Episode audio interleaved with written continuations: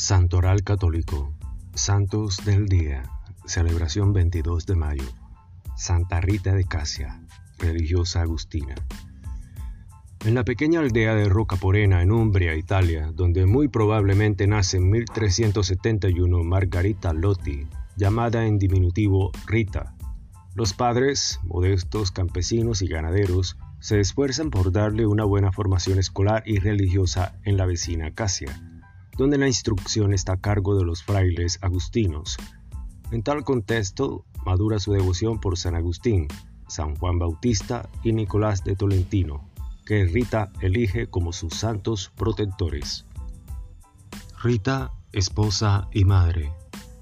Alrededor de 1385 se casa con Paolo di Fernando di Massino, Conflictos, rivalidades políticas son los rasgos que caracterizan la sociedad de ese momento. También el marido de Rita se ve envuelto, pero la joven esposa, con la oración, su llaneza y con la capacidad de pacificar, aprendida de los padres, lo ayuda poco a poco a vivir una conducta más auténticamente cristiana. Con el amor, la comprensión y la paciencia, la relación de Rita y Paolo se convierte en una unión fecunda, bendecida con la llegada de dos hijos varones, Gian Giacomo y Paolo María. A este sereno hogar se contrapone, sin embargo, la espiral de odio de las facciones de la época.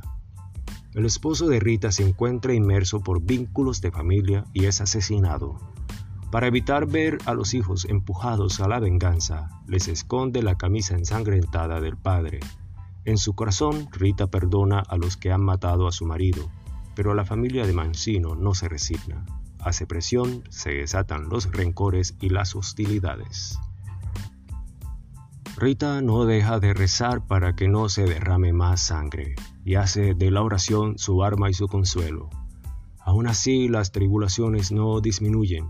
Una enfermedad provoca la muerte a Gian Giacomo y a Paolo María, y su único consuelo es pensar en la salvación de sus almas que ya no estarán más expuestas al peligro de condena en el clima de revancha suscitado por el asesinato del cónyuge.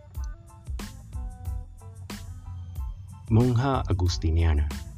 Sola, Rita comienza una vida de oración aún más intensa por sus queridos difuntos, pero también por la familia Mancino, para que perdonen y encuentren la paz a la edad de 36 años pide ser admitida entre las monjas agustinas del monasterio de Santa María Magdalena de Casia, pero su solicitud es rechazada. Las religiosas tal vez temen que con el ingreso de Rita, viuda de un hombre asesinado, puedan poner en peligro la seguridad de su comunidad. Las oraciones de Rita y la intercesión de sus santos protectores traen por el contrario la pacificación entre las familias envueltas en el asesinato de Paolo di Mancino, y después de tantos obstáculos, por fin es admitida en el monasterio. Se cuenta que durante el noviciado, la abadesa, para probar la humildad de Rita, le hace regar un leño seco y que su obediencia es premiada por Dios con una vid exuberante. A lo largo de los años, Rita se distingue como una religiosa humilde que pone gran celo en la oración y en los trabajos que le son encomendados, capaz de frecuentes ayunos y penitencias. Sus virtudes se hacen conocidas incluso fuera de los muros del convento, sobre todo en lo que se refiere a las obras de caridad, a las que se dedica Rita al lado de sus hermanas, que unen a la vida de oración las visitas a los ancianatos, el cuidado de los enfermos y la asistencia a los pobres.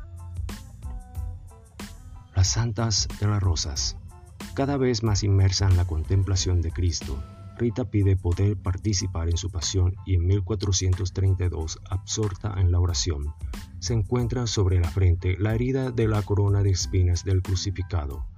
El estigma persiste hasta su muerte durante 15 años. En el invierno que precede a su muerte, Rita enferma y postrada en el lecho le pide a una prima que ha venido de visita desde Roca Porena que le traiga dos higos y una rosa del huerto de la casa paterna. Es el mes de enero, la mujer le sigue la corriente, pensando en el delirio de la enfermedad.